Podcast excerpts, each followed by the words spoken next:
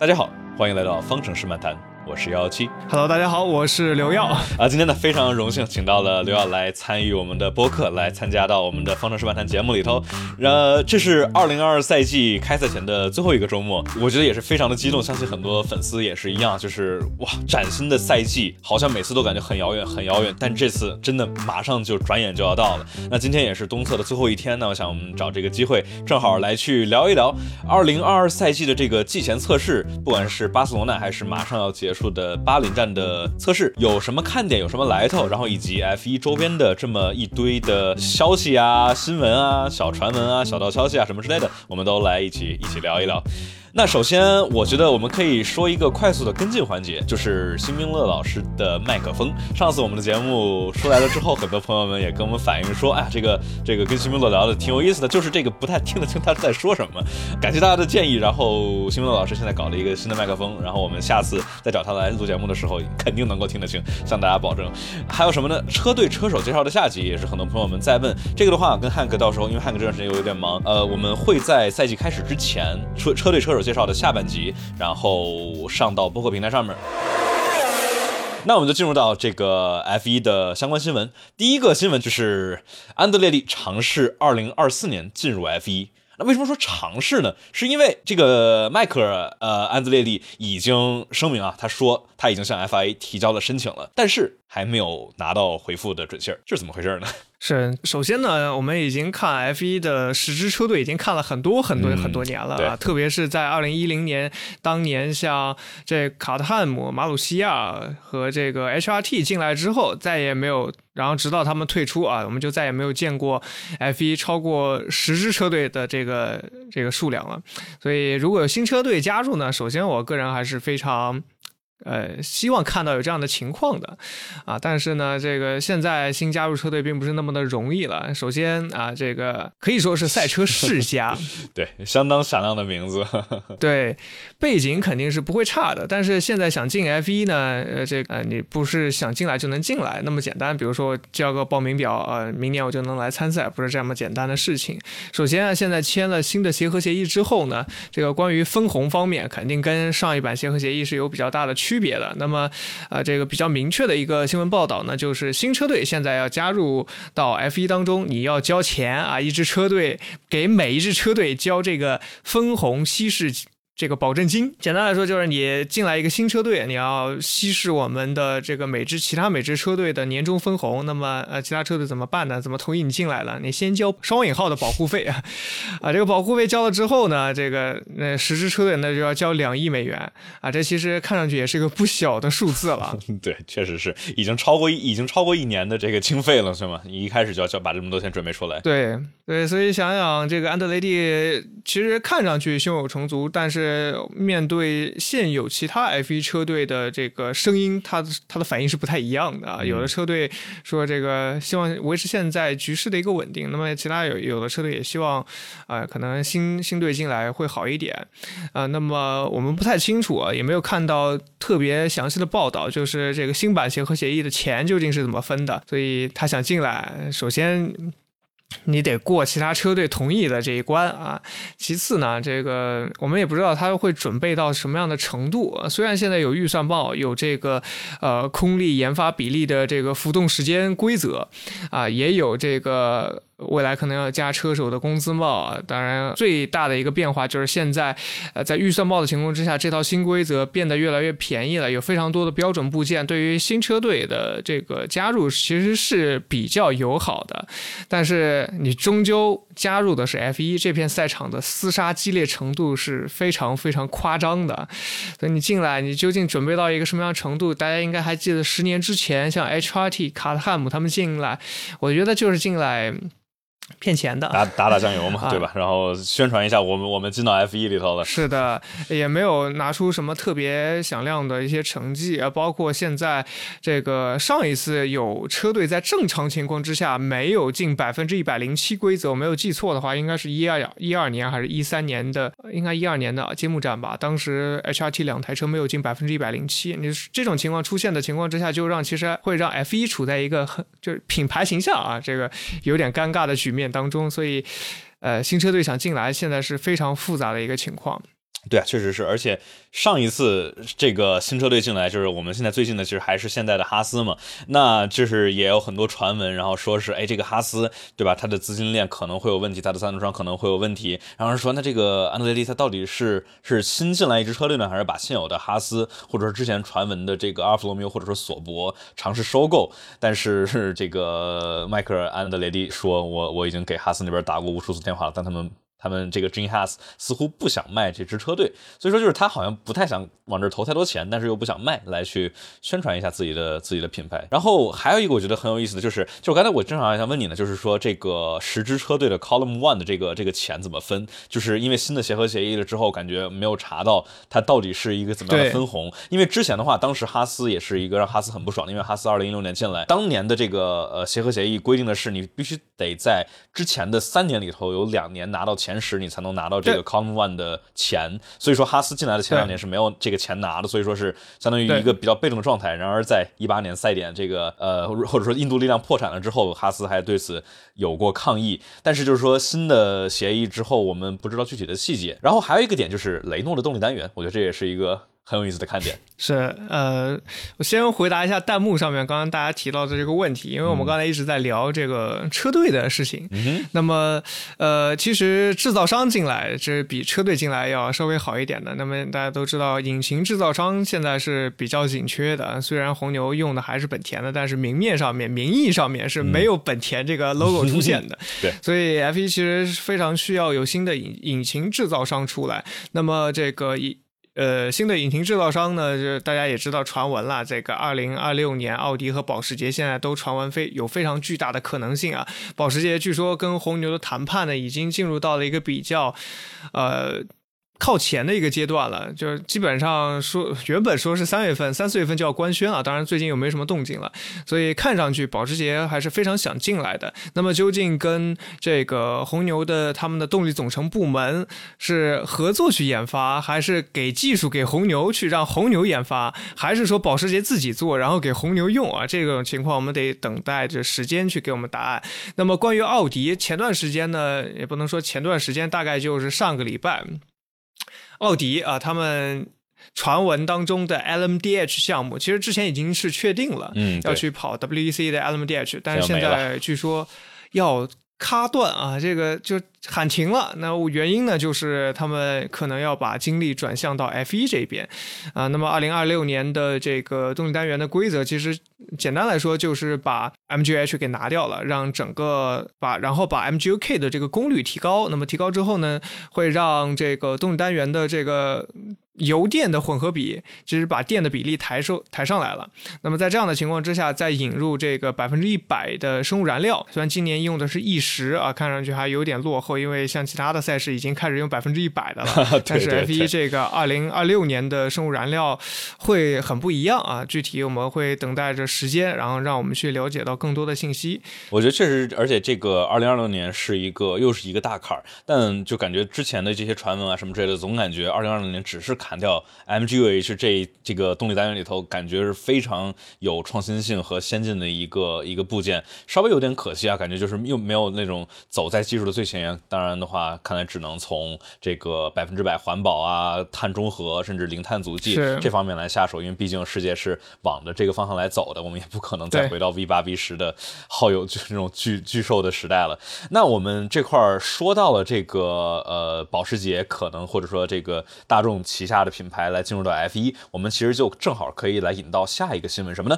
韦斯塔潘的新合约。这合约钱是挺多的啊，这直接是 match 到了这个汉密尔顿的的工资，而且是直接签到了二零二八年。所以说加起来的话，这已经是超过了两亿，已经超过了安德烈利要进来要付的那一笔这个房西式的钱。维萨班看起来是真挺喜欢这个车队的，是吧？对，其实维萨班你要算他从小开始在红牛，当然红牛确实给了他很多的机会，那么他也抓住了。一五年就在小红牛，然后第二年就在这个大红牛一路的磨练，虽然职业生涯。进 F 一刚进来的时候是有很多的一些争议嘛，但是我觉得，呃，成长的还是挺快的。那么去年在呃有一台冠军车的情况之下，他他确实拿出了非常雄厚的一个实力。我是这么想的哦，对于他的这个合约呢，我的看法是，呃，他虽然签到那个时候。我发微博的时候特地写了一句，就是如果这份合约能够顺利的执行完的话，啊，维斯塔潘将代表红牛参加，我记得应该是到那个时候要到两百七十八场比赛啊，这非常夸张的一个数字。为什么要说顺利呢？啊，这个。往前倒啊，最接近的一份这个，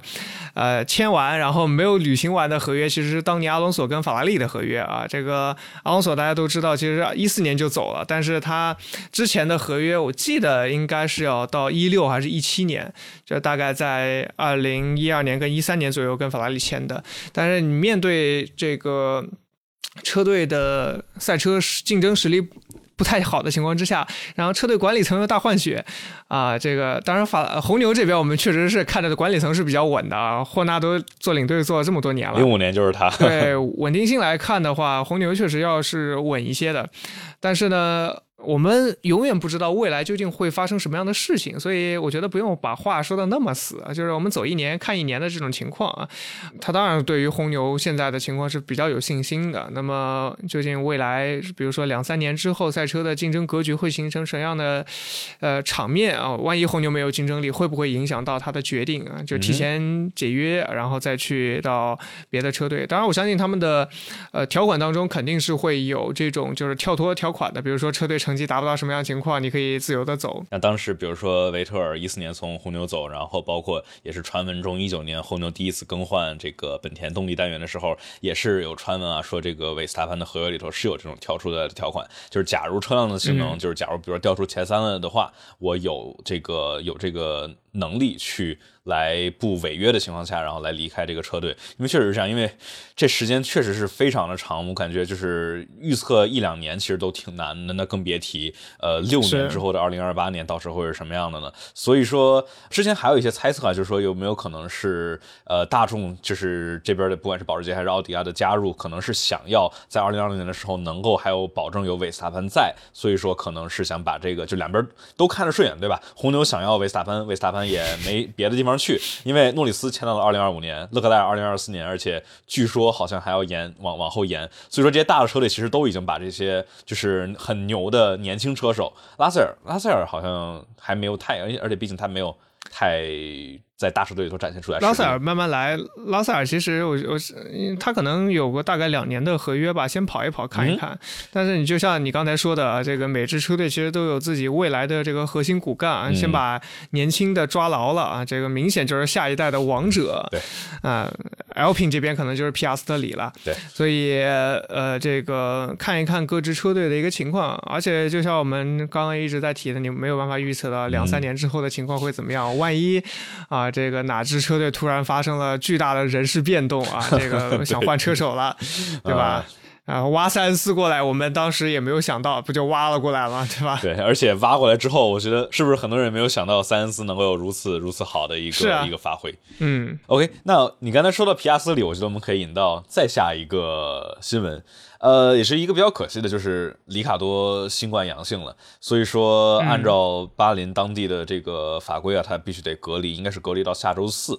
是，所以说假如一切顺利，他到时候下周四能够测试阴性的话，他是能够参加周五的练习赛的。但是假如不行的话，那就是得来有人替他了。那谁来替他呢？我们现在可以来可以来猜一猜。刚才就是当然的话，有人说皮亚斯特里啊，能不能来一这个一展身手啊？然后或者说霍肯伯格啊。但其实其实好像没有什么别的这个悬念啊，其实应该是还是见梅奔的那俩人嘛，对吧？范多恩和和德弗里斯。对，没错，就是因为现在迈凯伦跟梅赛德斯签的这个协议呢，是就是储备车手共享啊，你家有事儿我去救火啊，这个特别是。呃，像这个呃，其他车队就是迈凯伦这边，因为迈凯伦说到底，我觉得范多恩跟德弗里斯还是梅赛德斯的人啊，这个自自家人肯定更好使一点，呃，所以迈凯伦我觉得是处在一个借人的一个主动位置上面的。对，那像刚才幺幺七提的，像霍肯伯格，那是这个阿斯顿马丁的人。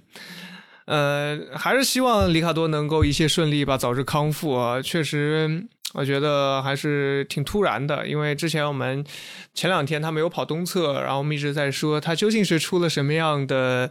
事情啊，究竟有多不舒服。但是昨天迈凯伦说他已经测了好几次核酸啊，都是阴性。呃，没有想到的是，这个昨天夜里的时候，北京时间深夜的时候是最终还是阳性了。我记得我今天早上应该是五点钟醒了，然后掏起手机一看。得，里卡多一阳性啊，得又起来干活儿。这个，这个这周已经是第二次深夜醒的时候，然后有这种大新闻了。因为前一次是马格努森官宣回来，然后这个今天早上又是马格努森刷最快圈，然后又是这个 里卡多阳性了。哎，确实是去年的话，里卡多虽说有蒙扎的胜利吧，算是绝对的去年的高光，但是整体来看还是还是我觉得发挥还是不尽如人意的，相对于队友诺里斯的亮眼发挥，呃。后半个赛季感觉稍微有一些回来，但是今年这个开场又是错过了东侧，呃，着实不是对这种情况有太大的帮助啊。就东侧都是很需要抓紧时间来适应这辆，呃，就是完完全全新规则的一些一些一些改进。那我们其实可以说一说，大概提一嘴子。德弗里斯和范顿这两个，你觉得谁强？往前倒个啊，可能三到四年，我会更看好范多恩一点，因为他当年在毕竟低组别更强。GPR 当中给我留下的印象是非常非常深刻的，就是可惜的就是进了 F 一之后，正好遇上了迈凯伦最低迷的几年啊，然后这个。呃，这个职业生涯其实朝着一个越来越被动的方向啊，离好车队、好车越来越远的一个方向，然后去到了梅赛德斯的 F1 车队。呃，本来是以为第二春啊，结果没有想到在 F1 赛场上面，这个完全不一样的驾驶风格，德弗里斯还是能够跟新车磨合的更好一些，所以德弗里斯拿到了上赛季的总冠军，而范多恩呢，呃，这个结果还是要比队友差一点的。嗯。对，就确实是因为从低组别的话，这个德弗里斯是跑了两年还是三年，然后才终于拿到冠军，而范多恩这个是 GP2 里头非常非常有碾压性的优势。就当时很多人都说啊，这是下一个汉密尔顿。虽然好像好像所有人都管这个 F2 里头能赢的人都叫下一个汉密尔顿，但是 当时他确实这个低组别成绩非常非常亮眼。呃，上来之后 遇到了遇到了头哥，就好像。任何一个人放在维斯塔潘或者阿隆索身边，好像都不会太显出彩吧，所以说比较可惜。所以说，就是假如里卡多跑不了的话，就不是说咒他啊，但就是我其实挺希望看到，呃，范多恩能够在一个一个不知道算不算前游车队啊？因为今年的话，上游车队今年也不确定到底什么样的一个顺序，但是至少能看，希望他能够。再试一次的机会，让再展现一下自己的实力。但是临时过来，应该也不会有什么太好的、太好的结果吧？对，而且这个脖子，我们就可以正好说到马克努森的脖子。哎呀，这一年不开 F 一，这脖子好像细了好多呀！不知道他这这一个月能不能瘦的，估计不会太好受。对。哎呀，马格努森其实去年，呃，他也开了一些赛车比赛，但不是以方程。他去开 IMSA 了吗？对他不，他去跑这个美国卫士泰克跑车锦标赛去了。嗯，嗯，这个当然跑耐力赛，这个对于身体的要求是跟 F1 有些不太一样的。那么另外一方面，呃，他去年这个主战场都不在方程式，不像格罗斯让去英迪卡之后，现在今年还签了大车队啊，要在英迪卡长留了。我觉得马格努森这个回来还是。哎，有点特别啊，有点特别。嗯，毕竟大家都觉得去了其他赛场啊，特别是有合同在身啊，想走想脱身还不是那么快的事情啊。不过好在这个 Chip Ganassi 那边对于他还是挺友好的啊。这个本来下周要跑这个赛百灵十二小时耐力赛，结果说走人就走啊，这个想脱身就脱身，然后就来了巴林。听说这个他的座椅定制座椅啊，还是在哈斯的坯房里面 完成的。所以你可以想象有多么的赶，这坯房里头也能也能也能定制吗？对，材料在那儿就就能弄啊。所以你可以想象他这趟是有多么的赶啊。然后呢，把他叫回来的其实是 Stainer 本人啊，打电话给他打了有几次电话。第一次给他打的时候，马格努森也不太，呃，可能不太在意啊，觉得这个怎么会找他？然后他还去这个迈阿密跟家人度假去了。嗯那么他在迈阿密的时候，这个 Stainer 又给他打了第二次电话，然后说：“呃，让我们开始吧，开始干活吧。”然后马格努森就就啊就回来了啊，直接飞来巴林。我觉得可能等到他到了巴林，然后车队才官宣，所以才搞得那天大半夜的。就这么这么临时是吧？哎，不过这个，我觉得马格努森回来，我觉得是不是能够说明今年的哈斯其实挺挺有希望的？因为我觉得，假如马格努森他 Steiner 向他这个说，哎，你能不能回来的时候，假如 Steiner 拿不出来一套未来一两年的不错的方案，或者说今年的车辆大概有什么样的性能和预期，假如不是很很理想的话，我觉得马格努斯其实没有太多理由回来。还是你觉得就是说，就算是 F1 都跑末尾，也要比别的赛场里头跑强呢？但我觉得格罗斯让肯定是没有理由回来，因为毕竟 IndyCar 这么也是一个旗舰级别的赛事，而且在 Andretti 这样的大车队，我觉得他没有理由回来。但是对于马格努森呢？马格努森，我觉得先说你刚才提到的一点啊，他他自己其实采访也说了，就是他在中游。刚进 F 一中游的那几年很开心啊，因为中游竞争非常有趣。但是等到了这个哈斯这个最后两年的时候啊，他觉得自己。他的动力啊，有点被消磨掉了，所以他觉得那两年对于他的 F 一观有点影响。嗯，他也觉得离开 F1 赛场呢，去到其他的比赛当中，有很多的登上领奖台时的杆位啊，非常耀眼的机会，感觉到非常开心。但是直到 s t a n e r 给他打电话的时候，他就。觉得啊，F1 还是我很怀念的一片场地，所以他就决定回来了。那么再说第二点，就是你刚才提到的，你觉得是在 F1 当末尾，还是在其他赛事当排头好？你的你的观点是什么？我觉得不说排头吧，我觉得排头的话，呃，可能不一定。但我觉得我之前之前听罗斯伯格的一个采访里头说，就是。呃，你开过 F1 之后，世界上任何的一项极限运动，或者说别的汽车运动赛事，都不可能带来 F1 里头那样大的 G 力、侧向前后的加速度和那种肾上腺素带来的感觉。所以说，我觉得可能对于他来说也是吧，就是说。感觉，毕竟这还是人类最顶尖的汽车运动赛事，就是我觉得他可能看到这至少不是老莫，我觉得他可能看，而且毕竟今年哈斯跟法拉利有如此紧密的合作，我觉得他应该能够看到，呃，而且加上憋了两年嘛，就就就为了憋今年这一个呃大招嘛，算是，可能他觉得就算那边是能够有中游，或者说偶尔能够上个领奖台，那但也。可能还是想，还是想来回来开 F 一。对，我觉得这个你提到的驾驶感受的这种挑战是一方面，呃，那么另外一方面，我觉得我个人是比较在意市场的。你像 F 一，它的曝光度、它的这个关注度是其他赛车运动没有办法比拟的。F 一自己经常在他们的官方新新闻稿当中说，他们是赛车运动的金字塔的顶尖。这个话不是吹牛的啊，确实是如此。对，有这么多的媒体报道，你有这么多的曝光。有那么多人的人关注你，呃，就简单的提一个问题，就是说，如果在看我们这个直播的各位朋友们，如果你们在过去的一年当中不不仔细的去关注到赛车新闻的话，你知道马格鲁森过去一年当中去干嘛了吗？这就是非常现实的一个情况。所以留在 F 一当中，我觉得他会给你带来很多不一样的潜在的机会。啊，就算你是掉末尾，那么你的这个受关注的程度也是不一样的。那毕竟确实有的人比较靠前啊，有的人比较靠后，关注度是不一样的。但是你留在 F1 这个圈子当中，你的关注度还是要比很多其他赛事高高的。你留在这片赛场，你就有很多不一样的这个，呃，我觉得应该是潜在的机会。那万一哪一天这个。举个例子啊，比如说这个印尼卡当中有个巨大的项目啊，他觉得 F1 当中你这个车手啊，可能要工作不保，但是你开的还不错啊，那我就把你挖过来吧，对吧？这又是你人生的另外一个新篇章啊，所以我觉得在 F1 当中留下来是这个曝光度，我也对于你的未来有无限种可能的一个助力啊。那么这个马格努森他留下来的回来的一个主要原因呢，其实是哈哈斯这边说给他了一个多年合同啊，这个我看到官方新闻稿。的时候还有点惊讶，之前都不给多年，现在突然给多年，哇，这个是，而且好像很临时那种感觉，对吧？啊，对对对对，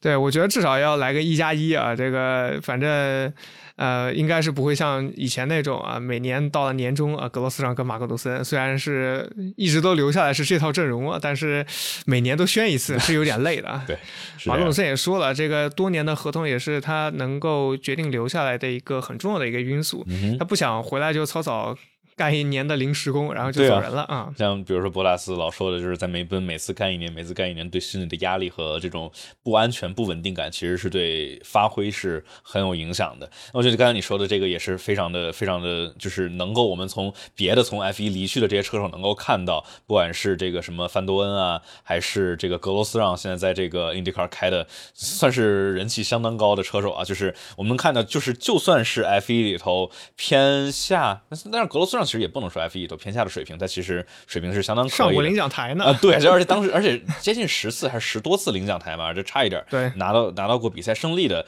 车手，呃，只不过是一九年、二零年这个哈斯真的真的是烂，让就是能让马克鲁森和格罗斯让两位很优秀的车手就是开成那样的水平，那真的是这车不咋地。所以说，就是我们能够看见，就是说 F 一里头这些不是最顶尖的车手，但到别的这种赛事都能够。呃，很多都有这种很快能够去做转型来去适应的呃程度，所以说我觉得确实是重回 F 一的话，对他之后的职业生涯里头确实有很大的一个一个一个帮助吧。那我们这块儿就说到，我们待会来跟大家来聊一聊二零二二新的规则、新的车辆、新的技术规则、新的经济规则以及。刚刚过去的三天八零测试，那我们这块儿先暂停，来插入一个广告。这块儿的话，请各位朋友在喜马拉雅上、苹果播客平台给我们来一个五星好评，这样的话会对我们节目有很大的帮助。大家可以在爱发电上面来直接支持节目，搜索“方程式漫谈”。我们给支持我们的朋友们呢有一个这个小的福利，是“方程式漫谈”的抢先听版本。这样的话，大家假如特别着急想听节目，对吧？比如说，哎呀，刘刘瑶老师来了，想赶紧赶紧听，我剪节目需要一会儿啊，需要周三才能放出来。所以说，大家假如在爱发电上面赞助我们的话，明天早上就能够听到新鲜热乎的。播客节目，然后呢，这块的话，沙涛一下刘耀，呃，大家能在网上哪里找到你？呃，大家可以去到微博上面，微博可能是发的最多的一个平台了。那么像我我个人还会有今日头条啊啊企鹅号啊，那些都其实都是同步的微博的。那么 B 站的话，我。最近可能会有一些这个更视频的计划，但我确实这大家也清楚，我是一个年更 UP 主啊，这个年初更一条，年年尾更一条，年终的时候看心情看时间啊，这个确实时间非常有限，工作比较忙，所以啊，这个 B 站更视频更的比较少，但是有一些重要的信息我会更在这个文字信息、图文信息，我会更在 B 站的动态里面，所以大家也欢迎大家来关注啊。嗯，对，大家去去微博、去 B 站去关注一下刘耀。OK，那我们这一个小的小的花絮我们说完了之后，我们来说呃下一个大的点，我们最后来说巴林的测试，因为现在测试还正在跑着。呃，我们来说一说今年的新的规则吧。我觉得真的是非常令人激动的一套一整个系列的，不管是从技术还是体育还是经济上的规则，都有全方面的变动和改进，来去让赛车在赛道上能够有更好的。不管是轮对轮啊，还是让队伍们之间能够有更好的平衡，能够带来更精彩的比赛，那觉得我们就先最大的切入点就是所有人都在讨论的这个脏空气，以及今年我们如何把这个脏空气给干掉。那今年的话是罗斯布朗带的这个团队和 FIA 这边合作，是制定了一套非常非常详尽的新的规则，对吧？用各种的标定的体积、参考面、参考线，呃，怎么说呢？赛赛季前很多人都在说，会不会太限定？这个车队们的研发会说：“哎呀，这个会不会到时候二零二二的车，所有的车队的车都长得一个样子？”然后我们现在看了十支车队，好像。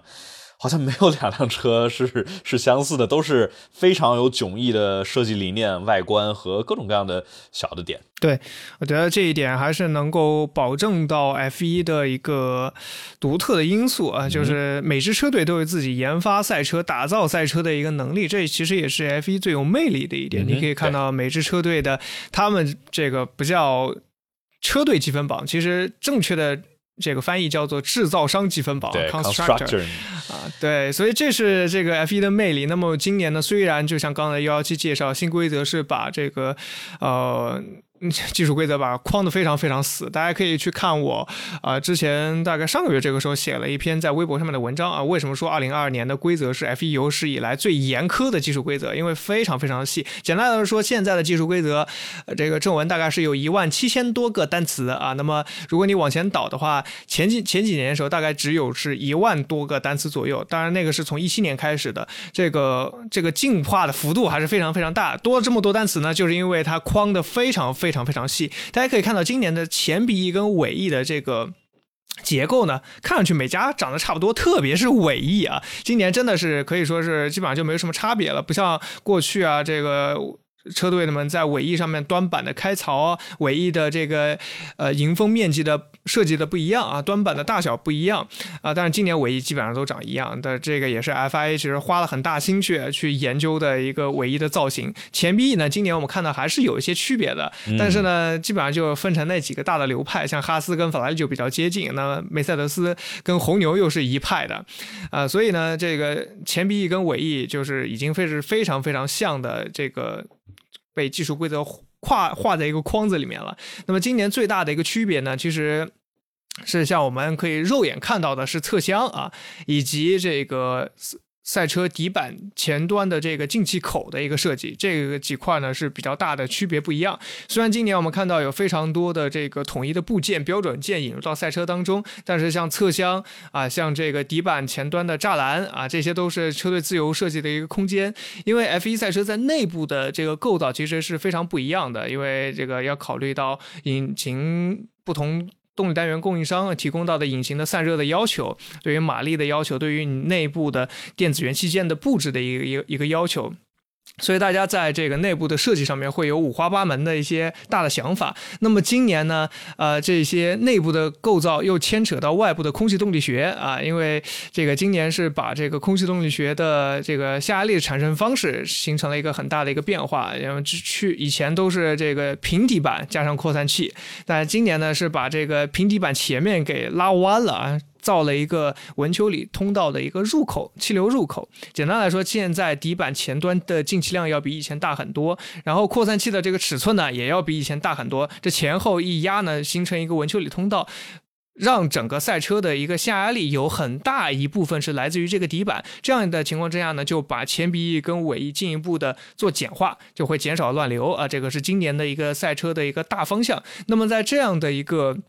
这个空气动力学的一个基础平台之上呢，每支车队对于车身气流的引导这个方向是不一样的。你像梅赛德斯啊，跟法拉利也就是两个巨大的一个差别。梅赛德斯的这个对，梅奔呢属于是啊，基本上是一个零尺寸的一个侧箱啊，他们基本上就气流可能会贴着从这个前轮的内侧，呃，沿着这个悬挂，然后。打到侧箱上面，然后贴着车身走。那法拉利这个巨大的宽侧箱啊，把把这个两侧的气流疯狂的往外去推，然后让他们还在侧箱上部，就是中部的时候做了两个大的凹槽，想把上部的气流往非常平顺的导向尾部。你可以看到每支车队在这个呃这个就是前臂翼跟尾翼规格比较类似的情况之下，啊，把这个侧箱就是车身周围的气流引导是做了非常大的一个些呃这种。就是不一样的处理，所以觉得今年 F 一上来之后给我带来到的这种五花八门的感觉还是非常的刺激的。当然，像之前劳伦特梅基斯法拉利的运动总监在接受采访的时候也说到了，经过今年的这一年的研发，可能到明年大家的赛车又长得会比较像啊，呃，这就要靠 FIA 再进一步的去修改一些细节的规则了。嗯，对，是这样的，就是我们每一次看到技术规则有特别大的改变的时候，都能够看到有各种各样五花八门。你像之前的话，那就是。是一七年的这种气动规则的一个变化，一九年的前一规则变化，对吧？然后包括其实去年的这个很小的一个地板上的规则变化，我们有看到各种各样的尝试来去弥补。缺失的地板这一块怎么去找回性能？有各种各样的解决方案。但是随着这个技术规则的稳定的呃稳定的时间的过去的啊，就是大家的车队会发现，哎，差不多会有那么一两个、两三个比较不错的一个方向，然后来去进行全都收敛到这一两个这种解决方案上面了。那所以说，也许比如说我们两三年后，假如这个规则总体来说还是稳定的话，应该能够看到，比如说，假如大家发现，哎，法拉利那个侧箱。这这挺好用的，然后所以说大家都变成很鼓的侧箱，或者说假如发现梅奔的这个基本上没有侧箱的设计，那有可能是尝试去做，但就是这块的话也会受限于，比如说内部的动力单元，这个也就是今年另外的一个规则的变化吗？还是说不变化？其实是动力单元的冻结，所以说现在的话内燃机其实已经完全冻结了，然后电池的话之后还能有一个升级，但是总体来说动力单元现在是啥样就是啥样的，一直到二零二六年，除了可靠性的升级。那这样的话，车队们其实很大的一部分的这个，包括侧箱啊，包括各个方面的设计，其实都是需要于这个受。动力单元包括制冷，包括各种车内部零件的一些制约的。那所以说，梅奔它的动力单元它能够包得很紧的话，它可能这方面就是一个非常大的优势。那比如说 Alpine 啊，或者说这个法拉利，可能说是需要更多的散热，那他们可能就需要呃针对他们的动力单元来去做他们最优的设计。就是还是那句话，就是说不会出现有一个一个招，对吧？比如说梅奔这个小侧箱，或者说这个法拉利这个大澡盆一样的侧箱，能够直接让他们赢得。世界冠军，但是就是 F 一都是一个系统工程，它都是需要把各方面解决的最好，然后去做这个取舍来去达到最大化。那今年的话，就像刚才这个你说的，呃，文丘里通道也是呃最大的一个一个改进嘛，就是相当于我们说更多的气流和下压力是来自于地板下面，而不是表面的各种。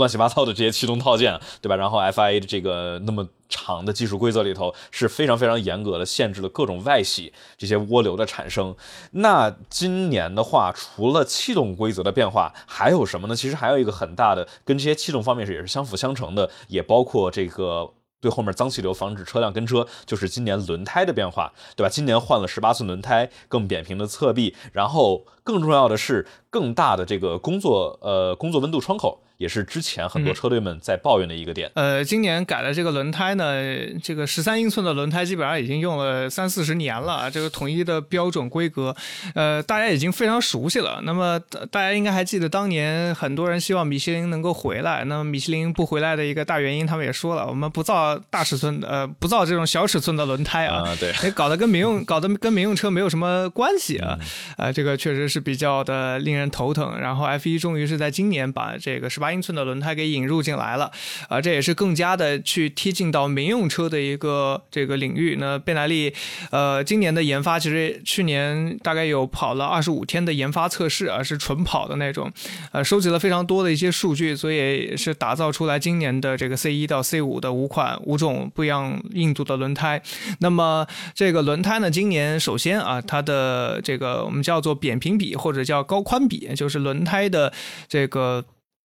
这个截面的高度啊，比上它的这个截面的宽度这样的一个比值，那么呃，这个扁平比越高呢，这个呃轮胎其实就像我们现在看到的，就是整个内圈会更大，然后胎壁会变得更薄一些。在这样的情况之下，这种轮胎的这个形变，呃，在高速行驶的时候形变就会更少。呃，这也是今年一个非常大的一个变化。呃，要知道，其实你简单想一想，就是一个充满气的一个大气球啊，就像你可以把它想象成十三英寸的轮胎啊，这个会非常的弹。但是你如果只是一个非常紧实的小气球，就像今年的这个十八英寸的轮胎，你弹它的时候，这个得到的这个反馈可能会更少一些。那么这个形变会少，呃，积攒的热量也会少，所以它在。赛场上面给车手的感觉呢，就是能够推得更久啊，更全发全力的去推，呃，所以说这个轮胎的变化呢，其实是整个今年技术规则大改当中的一环，因为我们都说这个，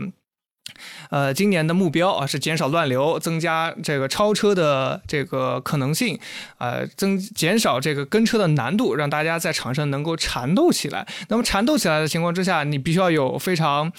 坚实的轮胎能够支持你的长时间缠斗，对，而不是跟上之后轮胎立马就过热了。对你不能出现这种情况，那不然缠斗也缠斗不起来。所以呢，今年的轮胎改制改制改成这样的情况之下呢，能够让大家长时间的去进行推进。那么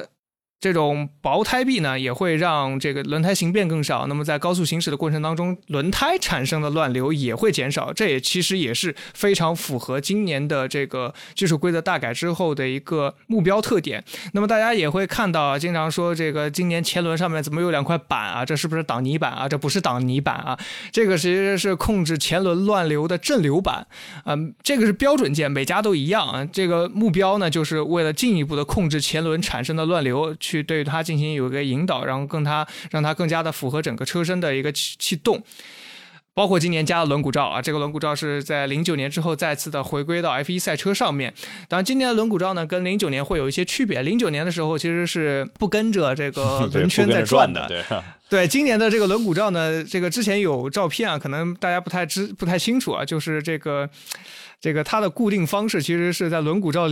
打了大概有五六个这种固定的螺栓啊，跟里面的轮圈、轮网。轮网那块固定在一块儿，所以今年的这个轮毂罩呢，其实是跟着轮胎转的，嗯，对，比较好看的 LED 嘛，对吧？假如是装上 LED 的话，还能实时显示，实时显示，要不显示温度，要不显示赞助商什么之类的。哎，对，有人问这个测试中除了 C 一到 C 五，还有一个 T 这个测试轮胎，这个 T 大概就是 C 三的一个 C 三的一个硬度，它其实也是贝耐力在呃测试过程当中就拿一些他们的原型胎过来再跑一跑测试再。测一测其他的一些这个项目，那么今今年的这个轮毂罩啊，这个也是为了减少从轮网当中散出来的一个乱流，起到一个更好的这个控制气流的一个作用。那么。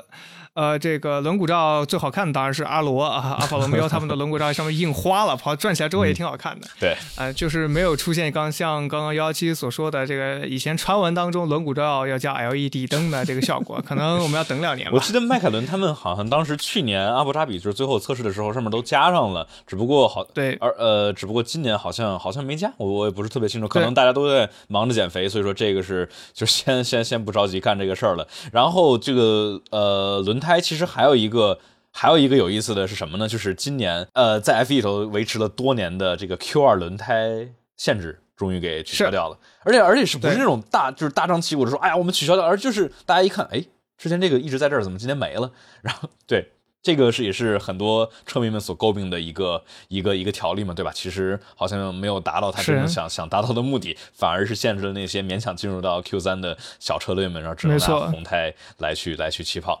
呃，还有什么还有什么有意思的呢？哦，对，刚才我们最后说完这个轮胎吧，就是去年其实轮胎也是有很多的讨论点，对吧？不管是这个巴库的这个轮胎的爆胎啊，还是卡塔尔啊，都是出现了一些问题。那当时在阿塞拜疆站过。了之后，这个 technical directive 也是有加入关于说贝耐利，嗯，我们要更好的去监管队伍们对这个胎压的把控。那也是当时贝耐利猜测啊，就是他们没有说直接指出来说，但是就是猜测可能队友们在玩这最低胎压。那今年的话也是加入了这个实时的监控，因为去年的话车队们就是或者说官方只能在呃出厂之前来测一下胎压，在实时跑的时候其实不知道实时胎压是什么样的，队伍们能知道。那今年的话，没法没法玩这个，除非像法拉利那种，呃，拿信号来干扰这个玩意儿。但是我我猜估计应该会管的比较严格，所以说，但愿今年不会再出现爆胎了。我感觉这种以爆胎来决胜负的，好像。好像都不是特别的好看，都是太靠运气了。我觉得我们二零二新规总体来说说的差不多了，然后加上一些这个预算帽啊，然后包括 CFD 的这种滑动浮动的时间表什么之类的，都是进一步的来去缩短，呃，或者说缩进车队之间的距离差距，然后来让我们能够看到更接近的、更精彩的在赛道上的竞争。然后我们说到这儿的话，我们就可以来大概总结一下。我们上周是看到了这个看完了啊，这个巴塞罗那的三天测试。那今天的话，我们也是马上要看完巴林的三天测试。那巴林的三天测试相比于上周我们得到的结论，我们多了什么呢？那首先是多了美奔的侧箱，让我们是开了个眼界。美奔的这个侧箱，因为之前德国汽车运动已经在传闻了啊，说这个零侧箱，当时我不太信啊，结果到了这个前天拍照的时候，我 发现真的没有啊，这真的是真的基本上是没有的，对。啊，但是呃，从内部有人拍到的梅赛德斯侧箱内部的这个散热吊舱的布局，其实还是比较传统的。你看它，它可能就是散热器的这个呃，体积会稍微小一点点。这个也说他们跟这个英国哪家这个做火箭的航天发动机的对 合作了，所以有一些不一样的这个散热方案。但总体来说，它内部布局是比较传统的情况之下，它外部做成这个样子，其实就是为了配合整车的一个空气动力学。那么另外一个，我我也看到一个非常有趣的图啊，就是大家都知道阿斯顿马丁的新车推出来之后，大家都在说，我去，这侧箱怎么这么大？我去，这个侧箱怎么？特别是看了跟其他家对比之后，说马丁今年是不是要记了？为什么侧箱这么大？这个是要多少散热啊？这个而且就背上散热孔这么多。同样的同样使用梅奔动力单元的迈凯伦、威廉姆斯和梅奔全都是小侧箱，然后对就阿斯顿马丁这么大肥的，结果 结果全是对，空的。但其实全都是空的，因为昨天我看到一张照片，是把阿斯顿马丁那个引擎盖拿掉之后，它就其实前前部跟其他家的这个散热布局都没有什么太大的区别，因为都是梅赛德斯引擎，就没有什么特别的地方。但它整个散热器，特别是那个排气管往后的位置，内部排气管啊，就排气歧管的那个位置，后面全是空的。哎，就没东西。所以它做成这个样子，有人呃有人开玩笑说啊，F 一赛车也有后备箱啊，我下次可以考虑买一辆了，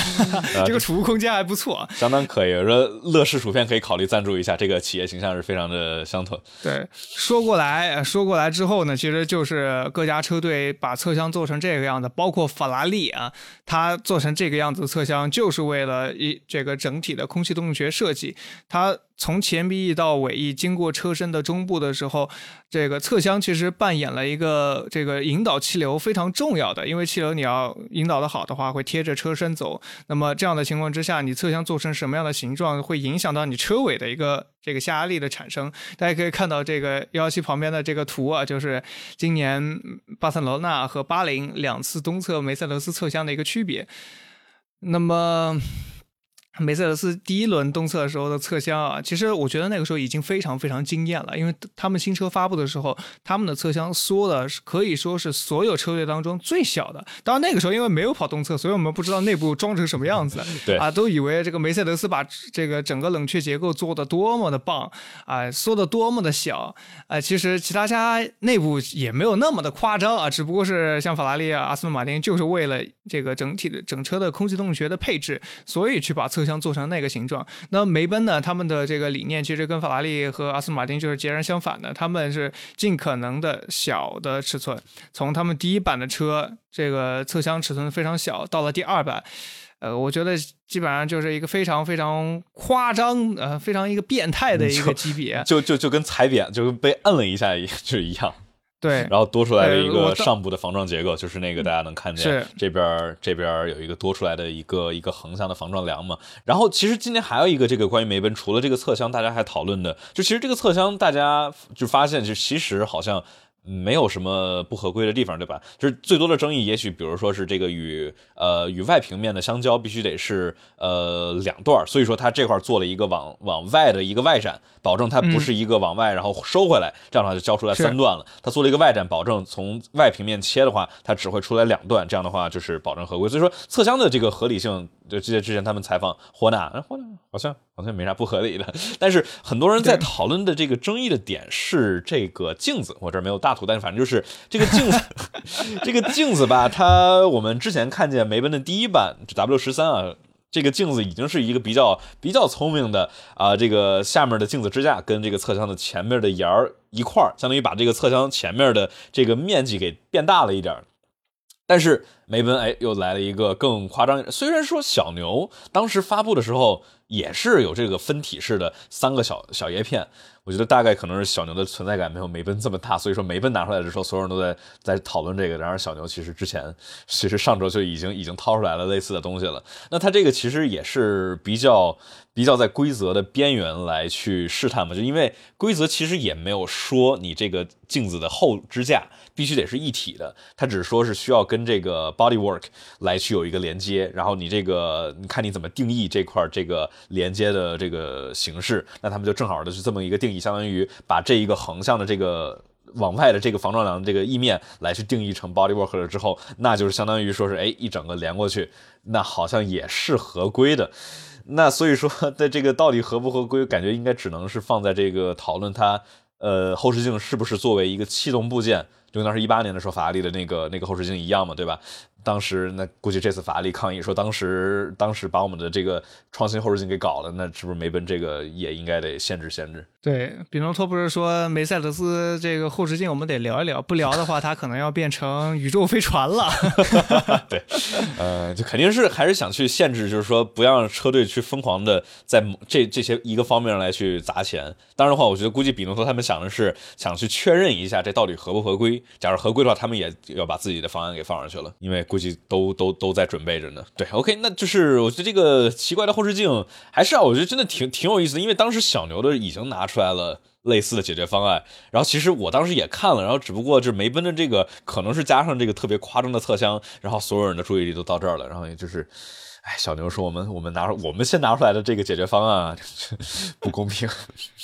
然后呃，还有什么有意思的点呢？就是我觉得可以有一个就特别。搞笑的一个点就是昨天第二天的时候，威廉姆斯的这个后面刹车着火了，然后结果把直接把这个传动轴给烧断了。呃，这本身不是什么搞笑的，搞笑的是当时在放这个直播的时候，他说正好是阿尔本在采访，然后阿尔本在跟他们聊，在说他们这个啊能够回来真是很不容易。然后突然镜头给到了这个拉提菲驾驶的威廉姆斯，然后突然刹车开始冒烟阿尔本说：“哼。”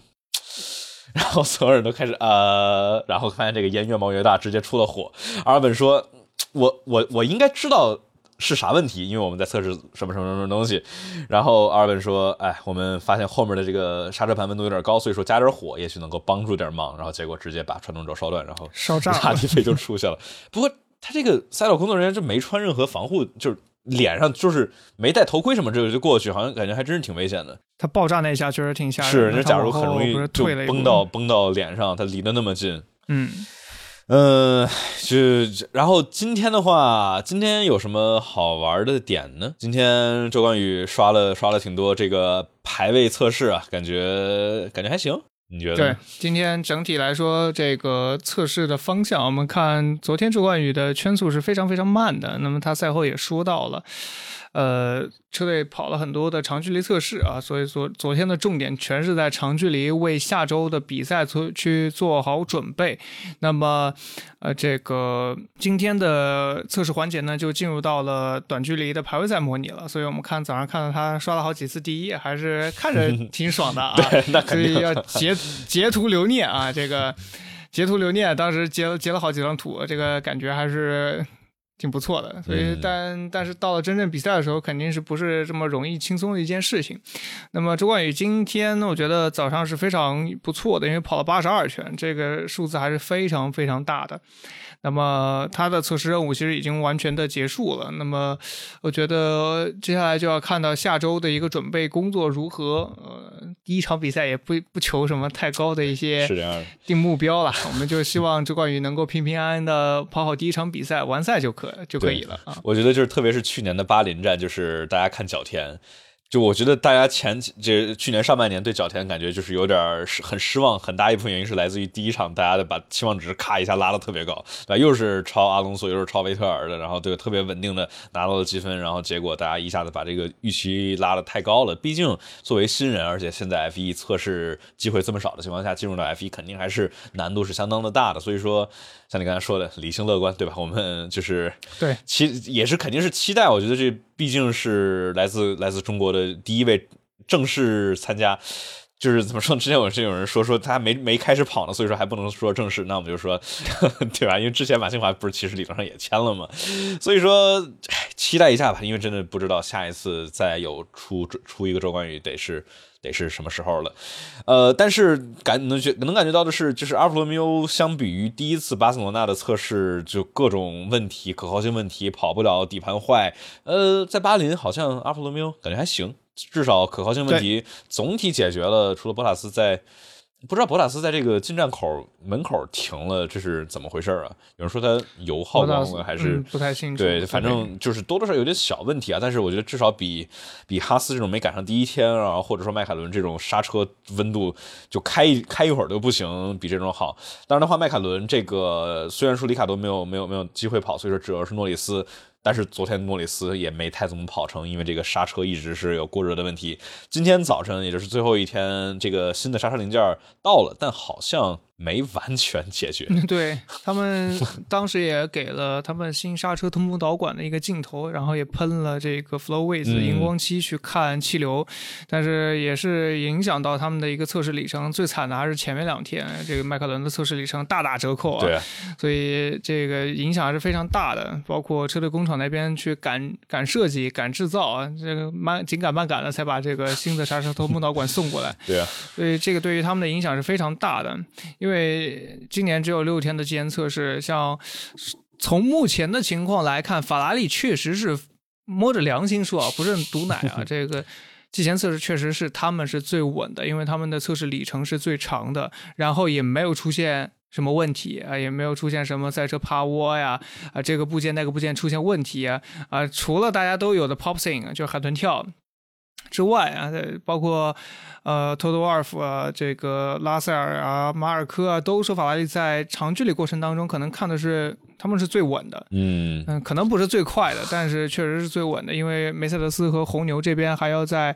呃不断的去摸透赛车，特别是梅赛德斯啊，因为跟第一轮测试的赛车是不一样的，所以他们第二轮第一天的时候，呃，要花很多时间去了解一些基础方面的一些。这个空力的情况，那么到了这个测到今天啊，基本上就是，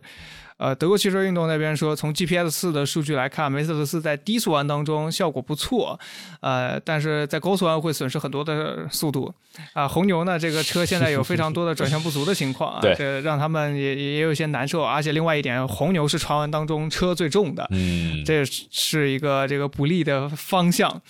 啊，所以整体来看，第一场比赛，我觉得可能我们看不出来，可能不是第一场比赛，可能是到回欧洲之前啊，这期前面的巴林、沙特、澳大利亚，我觉得还要算上伊莫拉，就等到巴塞罗那传统的那第一波大升级上来之前，我们还看不清楚今年的竞争格局究竟是怎么样的，有可能会出现。二零一二年开赛时候的情况啊，连续七个不同的胜者嘛。对，那年取消了这个吹气扩散器，然后改成康达效应排气管，大家摸半天啊，导致了前半赛季这个竞争格局非常的群雄逐鹿、五花八门啊。嗯，这个确实，我非常期待这样的赛季出现，就是你不知道谁家可能会出现什么样的问题，对，这样才是的问题，这样才是最好看的嘛，对吧？好看的比赛，对，而且我觉得今年因为规则变化特别多的话，所以说各家的这些升级应该是排的比较紧的，所以说就是随着比赛的开始，然后他们的这个升级也会一步一步的过来，所以说也许这个车队今天哎拿了一个升级，速度提升了点然后结果然后比如说下一下一周梅奔找到了一个调教方面的，哎，我们解决了一个问题，然后结果又有提升，因为去年其实就是嘛，去年的话梅奔的车除了除了银石站的很多气动的升级之外，总体来说是没有什么太大的变化的，总体他们的提升是来自于对车。辆的理解和调教，那就和去年二一年这个纪检测试一样嘛，对吧？当时梅奔是看起来没那么稳，那这次也是，就是感觉车没那么好开，就是对吧？然后对，就是可能是一些调教的问题需要解决，但是我我不会就是。觉得梅奔有有什么大问题？毕竟毕竟人家连续赢了七次车队冠军，所以呃，哎不对，八次车队冠军，八次八次车队冠军，对，所以说所以说这个公车能力在这儿。那虽然说他们的 CFD 呃这个风洞啊时间时间会少一些，但是毕竟是最顶尖的这些人才在这儿。红牛的话，它这个 减肥。不知道能够能够从哪块来去找一点儿，感觉是不是就是地板啊，或者一些零件来去尝试更，因为主要是你看你说的就是这个轮子呀，然后包括那些标准件都是统一提供的部件了，所以说你也没法在上面找找重量，而且什么动力单元里头其实很多地方都不允许用什么高级的材料啊、金属啊什么之类的，所以说感觉挺难去再往下去减这些重量了。呃哦，这样就正好提到红牛的话，我们可以说一下他们在最后一天带来的一个升级。之前霍纳一直在那儿说说，哎呀，我们带来升级之后，大家肯定能够看得出来，确实能看出来，但好像没有像梅奔，主要是梅奔把我们这个口味调的有点这个 阈值调的有点高，然后就觉得不是突然侧箱没了的话，就好像都不是足够惊艳。但红牛的这个升级基本上就是按照他们既定计划去走啊，就是变化还是。不小的，说真的，呃，只是在梅奔的这个变化 面前啊，显得好像有点不是那么大。但是说句老实话，就是正常来说，它的这个侧箱的变化还是挺大的。嗯它整个下切变得更顺滑、更深，呃，整个赛车的侧箱的上沿会有一些这个气流的引导的痕迹。不像它的第一个侧箱，我们刚出来的时候说说这个，我去，怎么这个下切切成这个样子，上沿还掏成这个样子？对，啊、但是其实他们现在的第二版侧箱的整个下切是从前到后的贯穿度是更加的连贯一些了。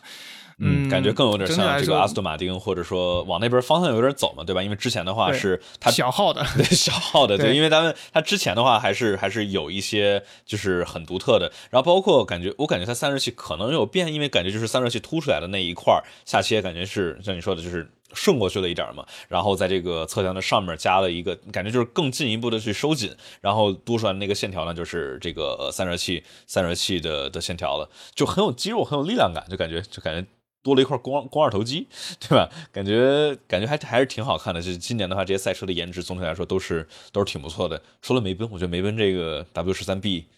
姑且管它叫这个名字啊，呃，创新很足，但是这个颜值确实不咋地，就是因为它很。这个这个侧向的防撞梁，它后面我觉得应该是为了满足一些规则吧，它做了一个很很突然的一个一个一个一个这块儿，看这儿这儿有一个很突然的截面，因为理论上来说，这种气动呃来流面来流方向相反的这个地方，一般是想做的更顺滑一点，来防止这种呃气流的分离啊产生的压强的这种压差阻力，但是感觉 感觉这个不是特别的好看，这个侧箱直接被被压扁了一样。你觉得呢？毕竟它这个侧箱的这个形状不是，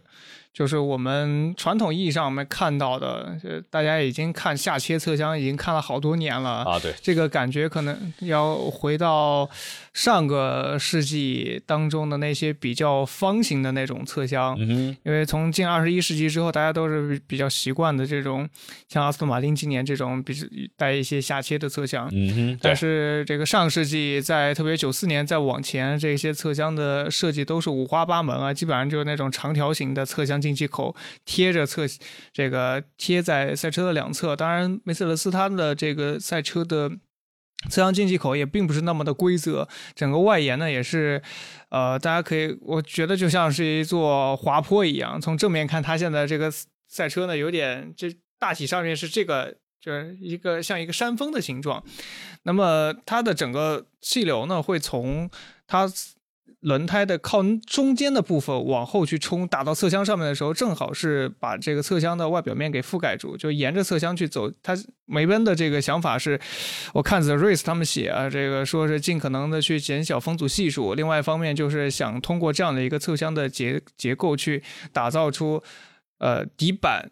往上与往下之间的这个气压差，去更好的运用到。这个文丘里通道的一个效果，嗯那法拉利那边那个那么大的一个宽侧箱呢，就是呃尽可能的把这个上表面的气流和两侧的气流，特别是前轮那边出来的两侧气流，能够做一个分开的处理。它两边的大侧箱就是尽可能的把气流往外面去推，要做外洗，然后上整个沿着头盔这个表面这个平面过来的气流呢，就是沿着赛车的侧箱。然后包括它侧箱当中的两个我们叫大浴盆啊，沿着那两个大浴盆非常干净的流到这个呃尾翼那边去，给尾翼产生下压力，包括。那个两个大浴盆应该是对着梁翼走的，嗯，尾翼中间的那个梁翼支撑的，啊，所以两家的这个气动设计理念是完全不一样的，这个还是非常有意思的，甚至可以说是截然相反的，对吧？一个是把它完全分开，一个是类似于把它尽可能的融在一起。然后红牛啊或者小牛这种也是，就是侧箱上面和侧箱下面是相当于，呃包括 Alpine 其实也是嘛，对吧？他们把上下的气流给汇在一起，所以说。我们现在其实也不知道到底哪种解决方案是最优的。我觉得至少前今年上面就是说这种这种大的气动的理念应该不是那么容易改的。所以说，我觉得队伍肯定是会至少上半年吧，肯定是会往这个自己顺着的方向先往下走的，然后来看能够有多大的提升。但是也许明年的话，我们可能会看见往某些方向上的一个一个聚拢。呃，然后我们还有一些朋友问的有一个说到梅奔啊，有一个有意思的问题。汉密尔顿今年是变成了黄色的 T cam 吗？因为这几次测试都是这样的。是基本上他这个时间段用黄 T，然后拉塞尔上来用黑 T 呢，基本上赛季开始之后就这么定了。呃，代表了什么呢？这个 是不是代表了汉密尔顿位置不保？我知道很多车迷非常关心的一点就是一号一号车手和二号车手，大家都知道，以前是红 T 啊做一号车手，黄 T 做二号车手，后来在一二年一二一二还是一三啊，就改成了这个黑 T 是一号。黄梯是二号，我觉得是我们从小开始听老一辈人介 介绍的时候就是这么说的啊，所以这个固有的这个理念是留在了很多人的心目当中。但是呢，其实没有这个规则是吧？呃，我个人心态来说啊，这个我对于这个。我先先回答你刚才说的这个，就是规则，规则当中呢，当然是不会写你究竟是一号车手还是二号车手，那是车队自己的事情。那么在 F 一运动规则当中有这个涂装那一那一那一条里面那一章里面就写了关于 T 架的颜色的规定，他们所写的只是，呃，其中一位车手必须要用黑色 T 架，然后。另外一位车手需要用荧光黄色的 T 架去进行标色，那么这样的目标是给两台赛车做出这个就是区分，呃，所以在转播上面就一眼能够认出谁是谁，这是 F1 运动规则当中白纸黑字对于规这个踢架的一个描述。那么为什么就会有这个一二号车手的这个固有想法哈？就是我刚才说的，就大家听了这个这个这个说法，听了已经很多年了。当然了，我们在这个实际情况当中也会。大家也会看到啊，这个比如说汉密尔顿跟博塔斯搭档的时候，博塔斯一直都是黄 T 啊；勒克莱尔跟这个三思搭档也两年了，勒克莱尔一直都是黑 T 啊，三思一直都是黄 T。但是呢，大家想一想，也有好多反例，对吧？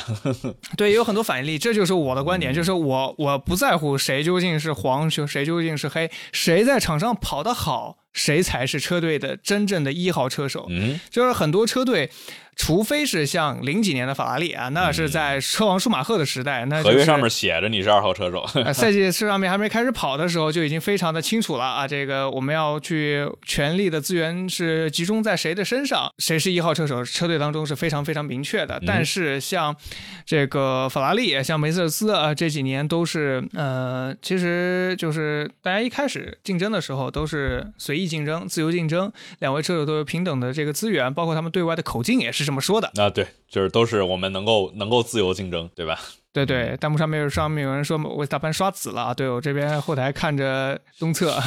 啊，后面呃这个维斯塔潘 C 三啊跑了一个一分三十二点六四五，好，我们继续回来说这个踢架的事啊。那么这个踢架呢，我想传达的理念就是我给大家